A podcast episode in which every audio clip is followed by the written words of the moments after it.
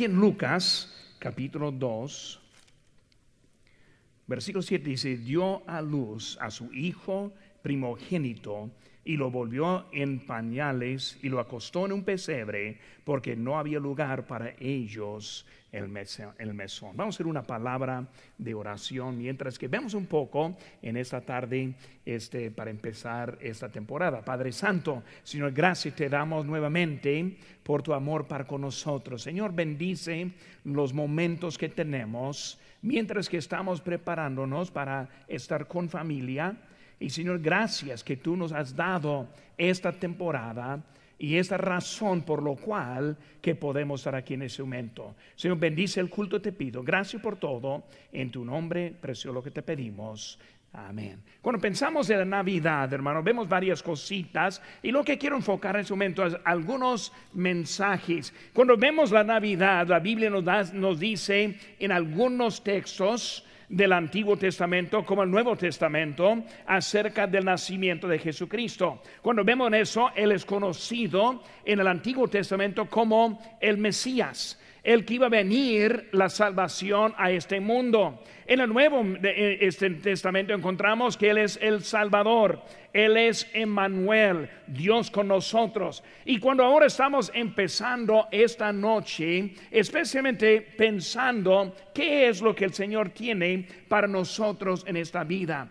Obviamente nosotros entendemos que Él vino para proveer la salvación a todo el mundo en su sacrificio en la cruz del Calvario. Pero ese sacrificio comenzó en la manera que Él vino a nosotros. Ahora lo que quiero ver en ese momento es algunos mensajes de esta Navidad. Cuando vemos la Navidad, vemos un mensaje, es el mensaje del establo. Y cuando pensamos en ese establo, entendemos que cuando llegaron ese José y María, no había lugar en el mesón y por eso ellos fueron a un lugar para que ella pudiera aliviarse de, la, eh, él y ahora él nació en ese establo. Ahora ese establo tuvo dos significados en ese, en ese tiempo. Uno fue como tipo de cueva, otro era como tipo de madera hecha cualquier forma para guardar los animales. Y cuando pensamos en eso, el rey de reyes vino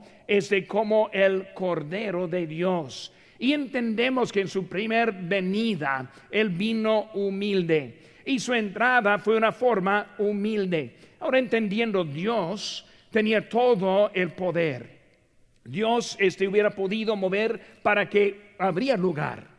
Pero en vez de lugar, encontrar un lugar sin lugar para ir a un lugar muy humilde por su nacimiento. Ahora su nacimiento empezó humilde, así como su vida, una vida humilde. Y luego como cordero, este no abrió la boca y de su propia voluntad a la cruz del Calvario. Por eso vemos que Él vino una forma para mostrarnos a nosotros la necesidad de vivir una vida humilde y sumiso a nuestro Señor. Ahora, su segunda venida no va a ser igual.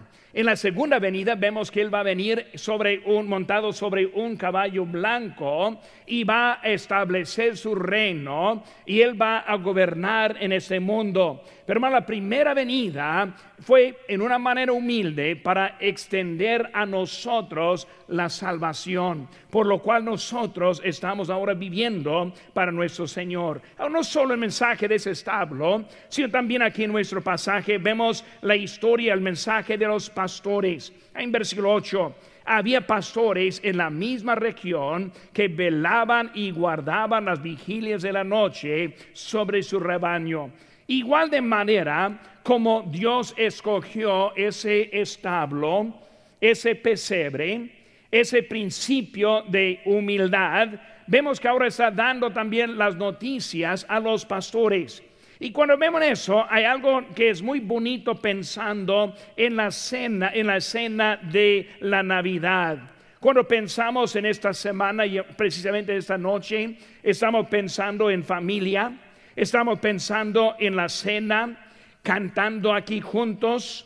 Pensamos en los regalos que se regalan en ese momento, ese saliendo, ese para estar con familia. Hay tiempo para estar ahí, pero necesitamos estar recordando de este mensaje. Cuando pensamos en ellos, ellos mismos también hicieron un viaje, así como José y María desde Nazaret hasta Belén. Los pastores desde los campos hasta el pueblo. Y vemos que todo fue movido para adorar a nuestro Señor. Nosotros entendemos, igual como Cristo vino en la forma humilde, también vemos que algunos acomodaron la vida para estar con Jesucristo. Y nuestra vida debe ser una vida acomodada para estar con nuestro Señor. Ellos fueron a Belén, ellos llevaron un mensaje. Y como nosotros siendo creyentes, entendemos que nuestro trabajo principal es llevar un mensaje. Vemos que ellos tuvieron prisa. Ellos fueron ese momento con algo de importancia al momento. Vemos que ellos dieron confirmación a María precisamente si puede imaginarse ella, este, una muchacha joven, ahora con, como mamá, teniendo su hijo, se necesitaba confirmación y esos pastores fueron para confirmar. Y luego al final vemos que ellos glorificaban a Dios con lo que habían visto. En esta noche, como empezamos en ese momento, debemos entender la gloria va a nuestro Señor. Ahora vemos ahora también enseguida el mensaje del rey. Ven conmigo ahora al libro de Mateo capítulo 2. Vamos a ver otro pasaje aquí en Mateo capítulo número 2. Dice la Biblia aquí en Mateo capítulo 2, versículo número 1 dice, cuando Jesús nació en Belén de Judea, en días del rey Herodes vinieron del oriente a Jerusalén unos magos diciendo, ¿dónde está el rey de los judíos? que ha nacido porque su estrella hemos visto en el oriente y venimos a adorarle. Oyendo esto, el rey Herodes se turbó y toda Jerusalén con él. Hay un mensaje del rey, no de los reyes magos, sino del rey el rey Herodes, vemos que él fue uno que no aceptó esta historia.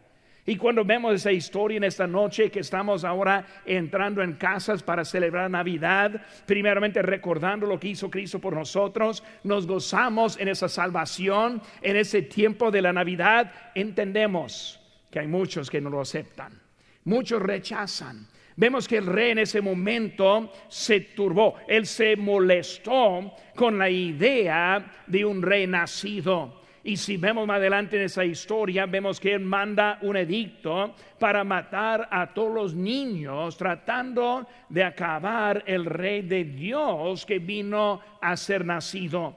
Y por eso vemos que él quiso, este, no, él rechazó porque no quiso reconocer a un poder superior. Hoy en día es un problema muy común con nuestro mundo no quiere aceptar al poder superior de este mundo. Dios, quien envió a su Señor. Y por eso vemos ahora que él, en su rechazo, él puso al lado el rey verdadero. Ahora vemos la importancia de aceptarle al nuevo rey y ese rey no lo aceptó. Cuarta cosa que quiero que veamos, hermanos, es el mensaje de la estrella. Vemos aquí en versículo número 9 de Mateo 2, dice que ellos habiendo oído al rey, se fueron. Y aquí la estrella que habían visto en el oriente iban delante de ellos hasta que llegando se detuvo sobre donde estaba el niño. Vemos esta cosa, este evento sobrenatural. Dice que una estrella, entendemos que no fue una estrella como las estrellas en el universo, sino que fue algo que Dios puso para guiar a esos magos, esos reyes magos, para llevarles a su lugar. Dice que les guió, les llevó fue una forma en llevarles. Ahora recordando el Antiguo Testamento que Dios guió a su pueblo con una columna de fuego.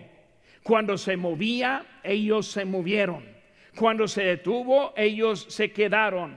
Y en, en el día fue una nube Fue algo sobrenatural puesto simplemente para guiar a su pueblo. Hermanos, muchos hoy en día tratan de, de descubrir de qué fue eso. Fue algo de un milagro para mostrar dónde estaba el Señor. Se puso este, encima de nuestro Señor. Vemos que en ese mensaje, como Dios está en control de este ambiente, Dios está en control de nuestro clima. Dios está en control y Él nos cuida a nosotros. Dios es el que nos dio la vida a nosotros. Y hoy en día cuando nosotros nos, nos acostamos la noche, debemos acostar con la confianza que es Dios quien nos cuidará. Hoy en día el mundo está lleno de ansiedad, la inseguridad de nuestro futuro. ¿Qué, va a pasar con nuestro clima? ¿Qué va a pasar con eh, este, el universo y todo lo que está en contra? Y ellos piensan que en un momento pueden estar este, quitado de existencia. Entendemos que es Dios quien nos puso aquí. Es Dios quien cuida a nosotros. E igual ese momento, mandando esa estrella para mandarles y llevarles a ellos, fue Él quien estaba dando eso. Él dio anuncio al mundo y además guió a los magos al rey verdadero. Él nos da el mensaje de la dirección de Dios. Ese cuando vemos a ellos siendo paganos del oriente, ellos entendieron algo grande que sucedió. Y hermanos, en nuestro corazón, nosotros que somos salvos, ya entendemos esa seguridad. Y como Dios guió a ellos con una estrella, Dios usa a su Espíritu Santo para confirmar en nuestros corazones. Por ellos salieron convencidos de lo que hizo Dios. La estrella les dio el gozo. Cuando vemos Dios obrando en la vida, es algo que confirma, es algo que produce el gozo. En esta noche, cuando partimos de ese lugar en los momentos, debemos pararnos antes de cenar, dar gracias a Dios por esa esperanza que nos dio. Esa noche que nació el Señor Jesucristo y que aún vive por nosotros hoy en día entramos esta, ese tiempo de Navidad humildes y con gratitud. Señor, no merecemos nada, tú has hecho todo. Aceptando su voluntad. No como el rey Herodes que rechazó la voluntad, nosotros vinimos ahora para aceptar la voluntad de Dios y luego entrando en esa temporada con gozo, con gozo. No hay nada más bonito que el pensamiento de Jesucristo dado a este mundo en el tiempo de la Navidad. Vamos a terminar en una palabra de oración. Vamos a inclinar los rostros este momento, cerrar los ojos. Puede ser que está alguien aquí de visita o alguien que está aquí, que en su corazón no tiene la certeza de que se, se muriera en ese momento, que iría al cielo.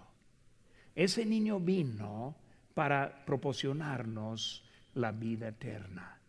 Y si no lo hemos recibido como nuestro Salvador, no vamos a poder ir al lugar donde Él está